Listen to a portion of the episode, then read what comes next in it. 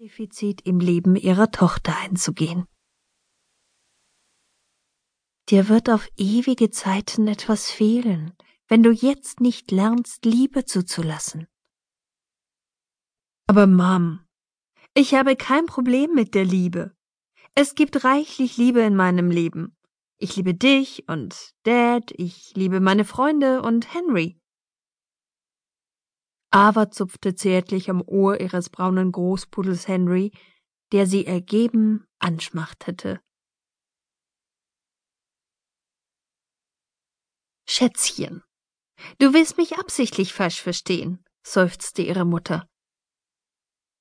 Weder mit deinem Vater noch mit mir und schon gar nicht mit deinem Hund wirst du jemals wahre Leidenschaft erleben, die Energie spüren, die nur durch tiefste Hingabe freigesetzt wird.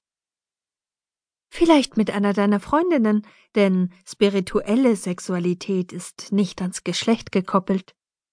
Mom, unterbrach aber sie empört. Ich bin keine Lesbe und ich habe dir schon tausendmal gesagt, dass ich mit meinen Eltern nicht über mein Liebesleben reden möchte. Wenn du ein Liebesleben hättest, bräuchten wir auch nicht darüber zu sprechen, entgegnete Lynn leichthin und vollkommen unbeeindruckt vom Unbehagen ihrer Tochter.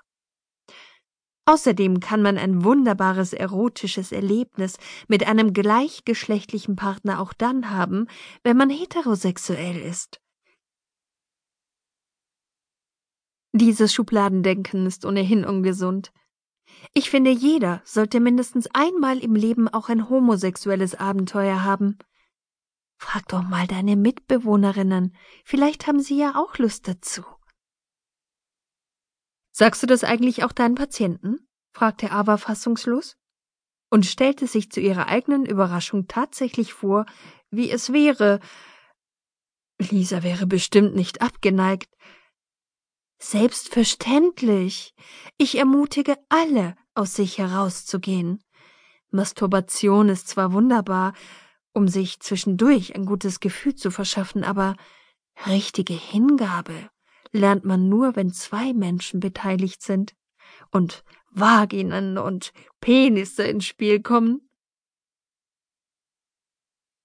Mom, bitte. Ich will das wirklich nicht weiter vertiefen, jammerte Ava gequält.